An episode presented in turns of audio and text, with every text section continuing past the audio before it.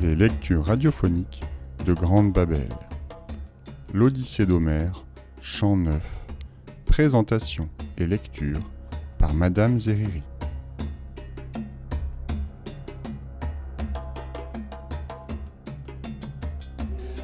L'Odyssée d'Homère.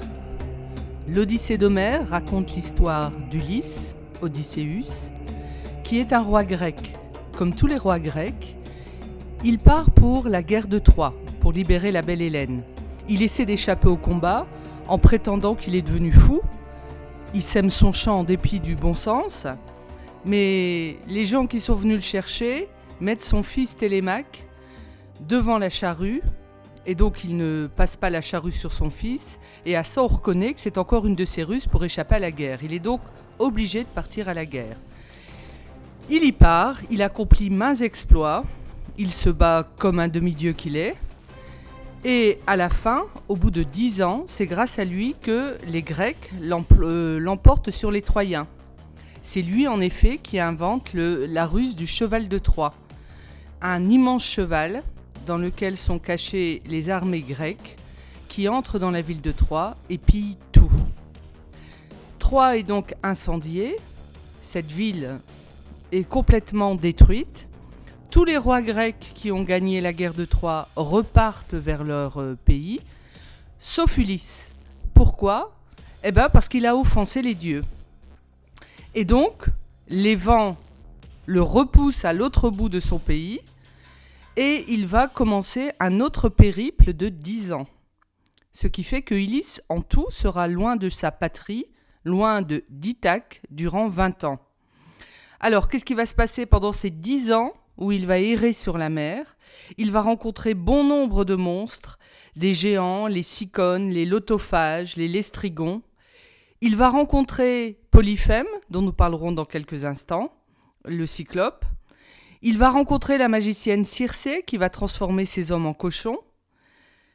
Il va rencontrer les sirènes et là il va lui aussi euh, réussir comme Orphée en son temps à dominer les sirènes. Il va se faire attacher à un mât avec de la cire dans les oreilles et Ulysse sera le seul mortel à avoir pu à la fois entendre les sirènes et à ne pas périr car quand les sirènes envoûtent, les, les marins se jettent à l'eau et sont déchiquetés par les rochers et dévorés par les sirènes. Il va ensuite euh, réussir à survivre, il sera le seul survivant d'ailleurs, à Caribe et Scylla, deux monstres effroyables qui dévoraient les marins euh, sur un détroit. Enfin, il va arriver seul, tous ses hommes ont péri, au pays des Phéaciens. Là, il ne ressemble plus à un héros, c'est un mendiant. Il atteint péniblement la rive et la fille du roi des Phéaciens, Nausicaa, le recueille. Là, il va raconter son récit au roi qui va lui donner un bateau. Ulysse va retourner à Ithaque, va se faire reconnaître. Alors d'abord, il est déguisé en vieux mendiant. Il se fait reconnaître d'abord de sa nourrice, puis de son vieux chien, qui a attendu 20 ans avant de mourir. Et puis, il s'aperçoit que durant son absence, des prétendants qui veulent à la fois Pénélope et les richesses de la terre d'Ithaque ont envahi son palais. Grâce à son fils Télémaque, il va tous les massacrer, puis il va se faire reconnaître de Pénélope, et enfin, après vingt ans, il va retrouver sa femme, son fils, son royaume. Mais ce qui nous intéresse aujourd'hui, c'est le chant neuf, puisque l'Odyssée est divisée en chants. C'est le chant ou de la rencontre entre Ulysse et le cyclope Polyphème. C'est Ulysse, qui est le narrateur. Nous commençons donc, chant 9, Ulysse et Polyphème. Aussitôt qu'apparaît dans son berceau de brume l'aurore aux doigts de rose, je réunis tous mes hommes et je leur dis Fidèles compagnons, la partie la plus importante de notre flotte va demeurer ici. Mais moi, je vais prendre un navire et des hommes. Je veux voir qui habite ce lieu. Des bandits sans justice, un peuple de sauvages, ou des gens accueillants qui respectent les dieux. Après cela, j'embarque, et j'ordonne à l'équipage de me suivre et de larguer la mare. Mes gens sautent à bord et vont s'asseoir au banc, chacun à sa place, puis les rames battent les flots qui blanchissent sous les coups. Nous atteignîmes vite l'endroit, d'ailleurs tout proche, où sur le premier cap et dominant la mer, une haute caverne ombragée de lauriers s'offrait à nos regards. Elle servait d'étable à de nombreux troupeaux de brebis et de chèvres. Sur le devant, une grande cour était fermée par de gros blocs de pierre, des chênes touffus et des pins au long tronc. C'est là que le monstre humain avait son gîte. C'est là qu'il vivait seul, à faire paître ses troupeaux, ne fréquentant personne et n'ayant que des pensées mauvaises. Ah. Quel monstre horrible. Il n'avait rien d'un bon mangeur de pain, d'un homme. Il ressemblait plutôt à une montagne. Je débarque, et j'ordonne à mon brave équipage de garder le vaisseau sans bouger de la grève. Je n'emmène que douze hommes parmi les meilleurs. J'emporte avec moi une outre en peau de chèvre, de ce vin noir si doux que m'avait donné Évanthéus, prêtre d'Apollon. Pour le boire en vin rouge aussi doux que le miel, on devait lui ajouter dans une coupe vingt mesures d'eau. Et alors l'odeur était si douce que c'en était divin, et qu'il fallait le goûter. Nous arrivons à la caverne. Le monstre n'était pas chez lui. Il était au package avec ses gras moutons. Nous entrons dans la grotte et découvrons les richesses. Clés chargées de fromage, agnelés et chevreaux dans des enclos bondés, vases en métal, tous regorgeant de lait, terrine et seaux qui servaient à traire. Or, aussitôt entré, mes hommes me supplient de prendre les fromages, les agneaux, les chevreaux, de vider les enclos et de nous enfuir en courant vers notre bateau. Mais moi je refuse. J'aurais mieux fait de les écouter. Mais je voulais le voir, ce berger, et découvrir les présents qu'il nous ferait. Hélas, nous l'avons vu. Nous restons donc. Nous allumons un feu, accomplissons un sacrifice, puis nous servons et mangeons des fromages. Ensuite, assis dans la grotte, nous l'attendons. Le voici qui revient ramenant son troupeau. Il porte un immense tas de branches mortes pour le feu du souper. Il le jette dans la grotte avec un tel fracas qu'effrayés, nous fuyons au fond de la caverne. Il fait alors entrer dans cette vaste salle tout le troupeau dodus des femelles à traire, mais il laisse dehors, dans la cour, les boucs et les béliers. Puis il ferme l'entrée de la grotte avec un gros rocher qu'il lève et met debout. Même si on l'avait tiré par vingt-quatre chariots, ce rocher n'aurait pas bougé d'un pouce. Quand il a pour portail ce roc infranchissable, il s'assied et se met à traire tout son troupeau bêlant de brebis et de chèvres. Puis, mettant le petit sous le puits de chacune, il fait pour une moitié cailler son lait blanc. Il les goûte et le dépose dans les paniers de jonc. Toutefois, il avait gardé l'autre moitié dans ses terrines pour le boire au souper. Ce travail achevé, il ranime le feu, et soudain nous aperçoit. Il nous demande Comment vous appelez-vous, étranger? D'où venez-vous? Par-delà la mer? Faites-vous du commerce? Ou êtes-vous des pirates qui, comme des insensés, vivez sur les flots et au péril de votre vie allez piller les côtes étrangères? Il parlait, et épouvanté par ce monstre et sa voix terrible, nous sentions notre cœur battre à tout rompre. Que lui répondre? Je prends la parole et je lui dis Nous sommes achéens. Nous revenions de Troie, et nous rentrions chez nous, mais les vents nous ont fait dériver, errer sur cet immense abîme de la mer. Quel périple C'est Zeus, assurément, qui l'avait décidé. Nous sommes des guerriers d'Agamemnon. Nous avons eu l'honneur de servir cet Atride, dont le renom n'a plus son égal sous les cieux. Si grande était la ville qu'il pilla jusqu'au sol, et si nombreux les hommes dont il causa la perte. Nous voici maintenant chez toi, à tes genoux, espérant recevoir ton hospitalité et les présents que l'on se fait entre hôtes. Crains les dieux, brave ami. Tu vois des suppliants. Zeus se fait le vengeur des suppliants, de l'hôte. Zeus est hospitalier. Il amène les hôtes et veut qu'on les respecte. Voilà ce que je lui dis, Mais ce cœur sans pitié me répond. Oh oh oh. Tu es bien naïf, mon hôte. Tu ne sais pas qui je suis. Tu veux que moi, je craigne et respecte les dieux? Sache que les cyclopes n'ont à se soucier ni des dieux fortunés, ni de ce Zeus à l'égide. Nous sommes les plus forts.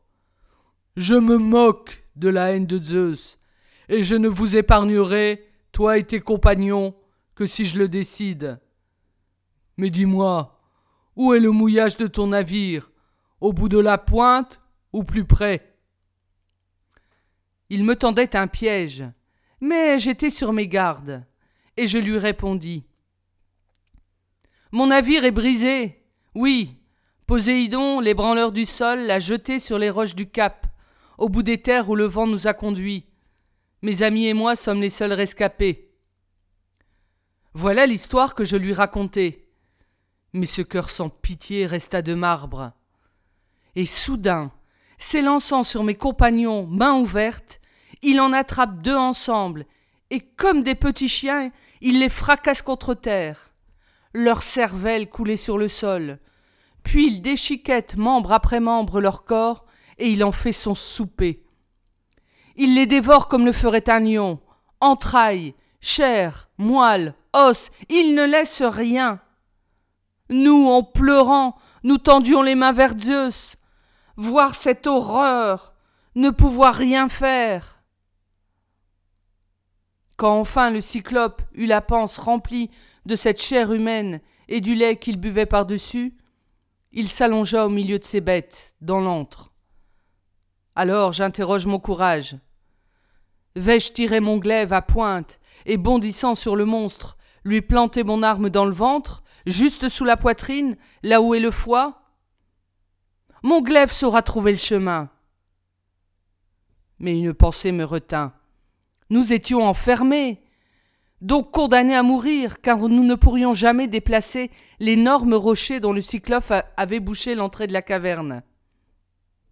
En gémissant, nous attendons l'aube divine. Aussitôt que paraît dans son berceau de brume l'aurore aux doigts de rose, le monstre ranime le feu, puis il tresse ses bêtes magnifiques et il place le petit sous le pied de chacune. Ce travail achevé, il attrape une nouvelle fois deux de mes gens pour déjeuner. Et quand il a mangé, il fait sortir de l'antre toutes ses bêtes grasses. Sans effort, il ôte, puis il remet le gros rocher à l'entrée, aussi facilement que s'il refermait un carquois. Puis, criant et sifflant, il emmène ses gras moutons vers la montagne. Le monstre avait quitté la grotte. Je ruminais la vengeance au fond de mon cœur. Et voici le projet que je crus le plus sage. Le cyclope avait là contre l'un de ses parcs une grosse massue. C'était un olivier qu'il avait cassé encore vert pour l'utiliser bien sec. Quand nous l'avions aperçu, nous l'avions comparé au mât d'un bateau, l'un de ces gros navires à vingt bancs de rameurs qui peuvent traverser le grand gouffre des mers. À vue d'œil, ce tronc était aussi grand et massif qu'un tel mât. Je me lève et veux en couper un tronçon que je passe à mes gens pour en ôter les nœuds. Quand ils l'ont bien poli, je commence à entailler la pointe. Je la mets à durcir dans le feu que j'active. Je cache enfin ce pieu dans le fumier qui recouvrait le sol de la caverne. Je fais alors tirer au sort ceux de mes hommes qui, avec moi, partageront le danger et soulèveront le pieu pour aller le planter et le tourner dans l'œil du cyclope, sitôt qu'il aura plongé dans le sommeil. Le sort désigne ceux que j'aurai moi-même choisis. Ils sont quatre, et je m'enrôle en cinquième. Le monstre revient le soir, ramenant son troupeau à la fine toison. Mais ce soir-là, il rentre dans la caverne toutes ses bêtes grasses. Il n'en laisse aucune dehors. Avait-il une idée en tête? Obéissait-il à un dieu? Il bouche l'entrée avec le gros rocher qu'il lève et met debout. Il s'assied, se met à traire toutes ses brebis et ses chèvres bêlantes, puis place le petit sous le pied de chacune. Ce travail achevé, de nouveau, il attrape deux de mes hommes pour souper. Alors je m'approche de lui tout près et je m'adresse à lui. Je tenais à deux mains une auge de vin noir. Cyclope, prends un peu de vin, après les viandes humaines que tu viens de manger. Nous buvions de ce vin à bord. C'est de la libation que je voulais t'offrir, quand je pensais que ton beau cœur nous permettrait de rentrer chez nous. Mais ta fureur en a décidé autrement, malheureux que nous sommes. Aucun homme n'osera plus jamais venir chez toi quand cela se saura. Voilà ce que je lui dis. Et prenant mon auge, il la vida. Quel délice ce doux vin. Il en voulut encore. Serre-moi encore, sois gentil, et sans tarder dis-moi ton nom, car je voudrais t'offrir, ô mon hôte, un présent qui va te réjouir. Sur cette terre riche en blé, nous, Cyclopes, avons des grosses grappes pour faire notre vin, grappes que les pluies de Zeus font gonfler. Mais ce vin que tu m'offres, c'est du nectar, de l'ambroisie. Voilà ce qu'il me dit, et de nouveau je remplis son auge, de ce vin aux sombres éclats. J'apporte l'outre trois fois, et trois fois, comme un insensé, il le boit d'un trait. Je vois bientôt le vin embrumer son esprit. Alors, pour l'amadouer, je réponds gentiment à sa question. Tu veux savoir mon nom le plus connu, Cyclope? Je vais te le dire, et tu me donneras le cadeau promis. Mon nom, c'est personne.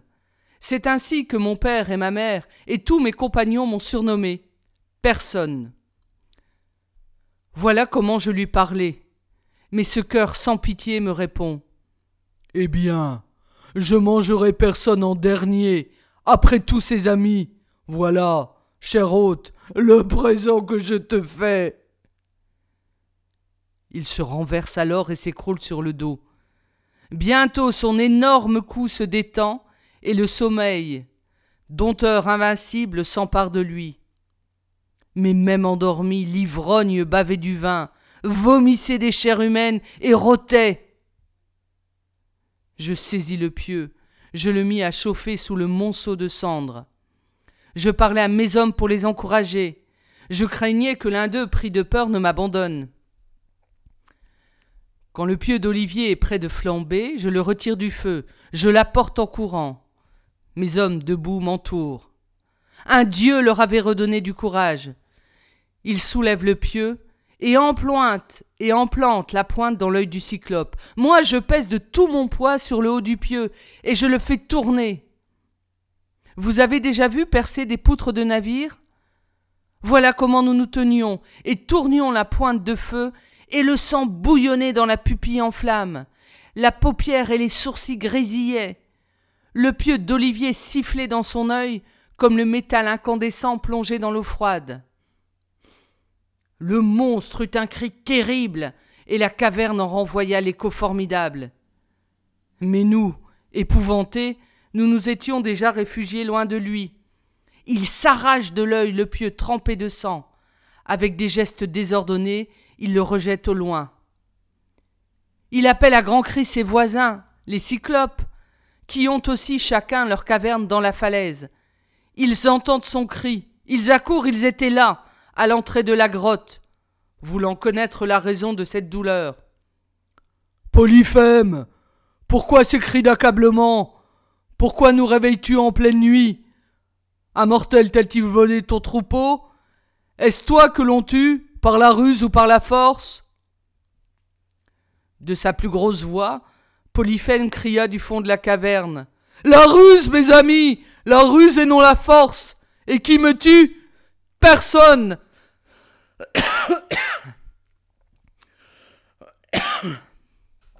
Les autres de répondre avec ces mots ailés. Personne Personne n'use la force contre toi Personne alors c'est un mal qui te vient du grand Zeus, et nous, nous ne pouvons pas t'aider. Invoque Poséidon, notre roi et notre père. Sur ces mots, ils s'en vont, et moi je riais tout bas. C'est mon nom de personne et mon esprit perçant qui avait dupé le monstre. Gémissant, torturé de douleur, le cyclope en tâtonnant alla lever le rocher du portail, puis il s'assit en travers de l'entrée les deux mains écartées, pour nous attraper au passage si nous voulions sortir dans le flot des moutons. Ils pensaient que j'étais naïf à ce point J'étais en train de réfléchir au moyen de nous en sortir sains et saufs, mes compagnons et moi. J'échafaudais des ruses et des plans. Notre vie était en jeu et le péril était grand. Et voici le projet que je crus le plus sage. Les béliers de Polyphème étaient dans la grotte, des mâles bien nourris à l'épaisse toison. Sans bruit, avec de l'osier trouvé au sol, je fis des liens.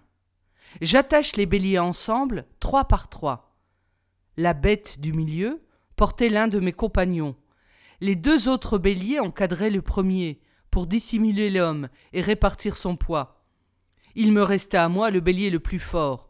Je l'ai saisi par les reins, puis je me glisse sous son ventre, dans sa laine, et je reste accroché là, tordant à pleine main sa toison merveilleuse. Je m'arme de patience. Aussitôt qu'apparit dans son berceau de brume l'aurore aux doigts de rose, le monstre enlève le rocher pour laisser aller les boucs et les béliers au pâturage. Mais les brebis bêlaient et restaient là. Leur maître ne les avait pas encore traites, et leur pis trop pesant leur faisait mal.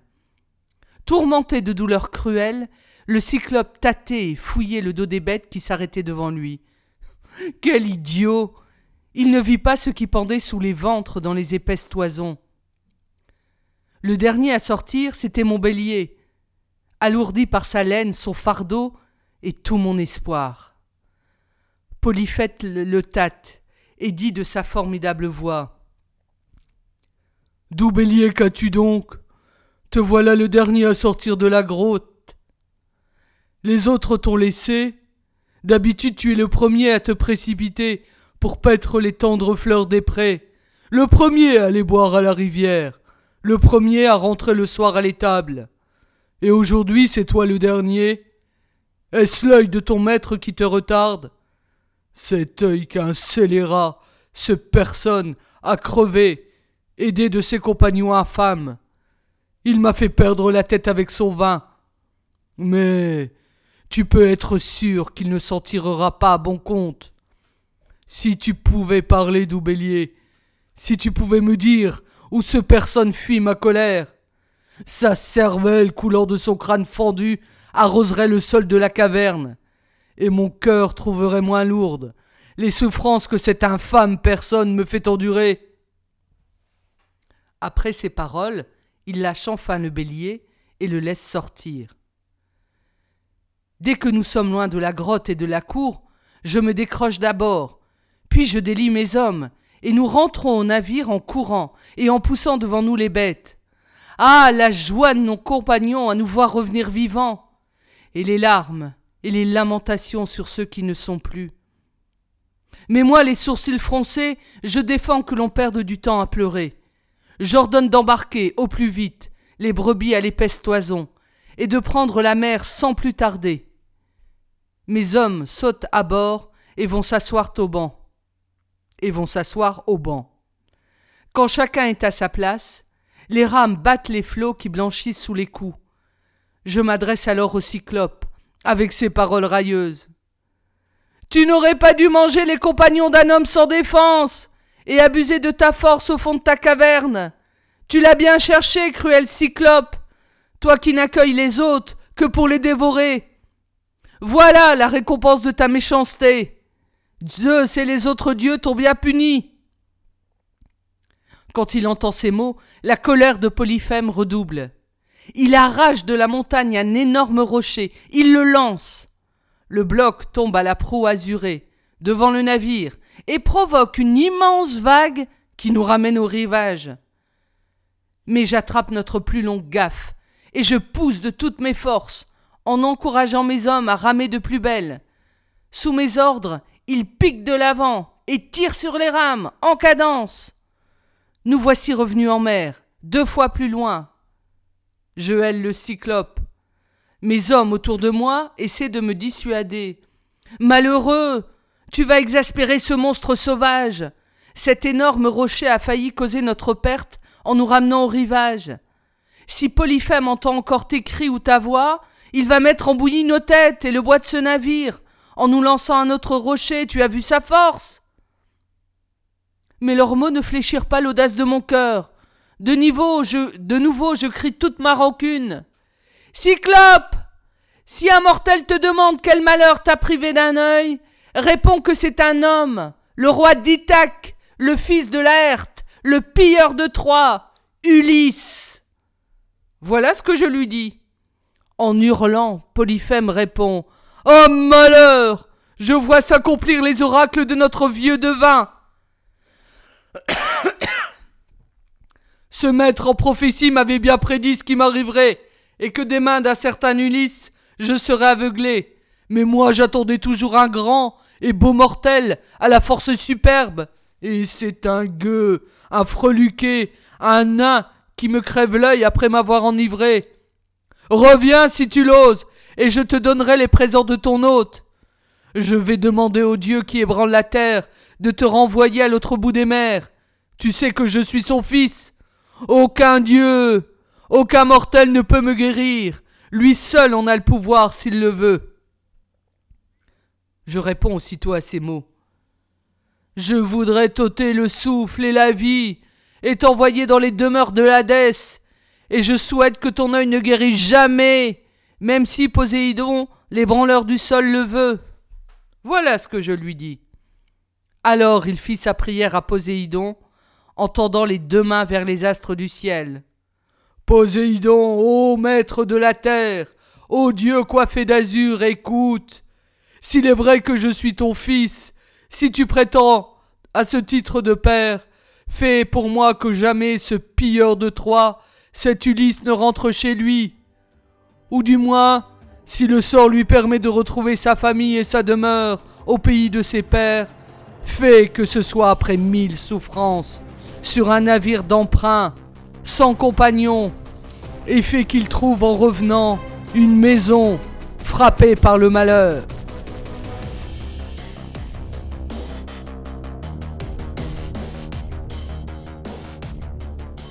Ainsi s'achève le chant 9. On l'a vu, Poséidon, effectivement, va poursuivre Ulysse de sa colère et il faudra l'intervention de tous les dieux après dix ans pour que Ulysse effectivement retrouve sa maison frappée par le malheur, mais qu'il parvienne à tuer tous les prétendants.